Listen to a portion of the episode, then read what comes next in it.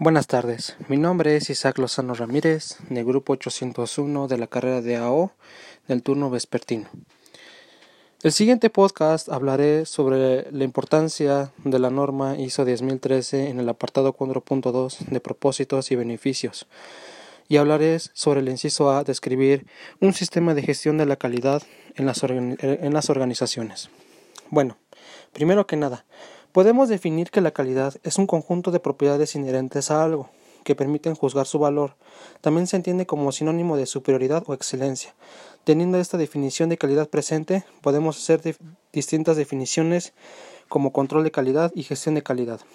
El primero habla a través de una inspección o determinados exámenes que se verifican a las propiedades del producto para que éste sea satisfactorio al cliente. Esto es la definición de control de calidad. Gestión de calidad.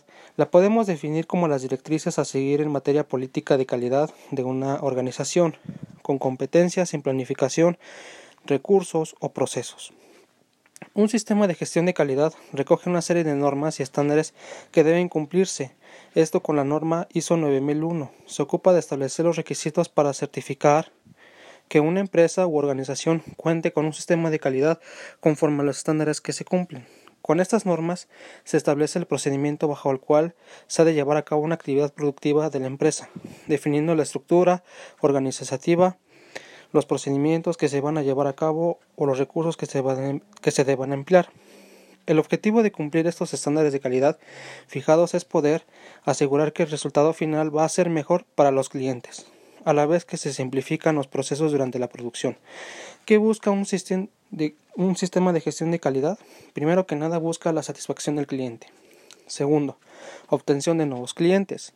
Mejora en la organización de los procesos de la empresa, diferenciación de la competencia, reducción de costos sin que afecten a la calidad, cumplimiento de requisitos de la administración pública, cumplimiento de exigencias derivadas de la pertenencia a un grupo.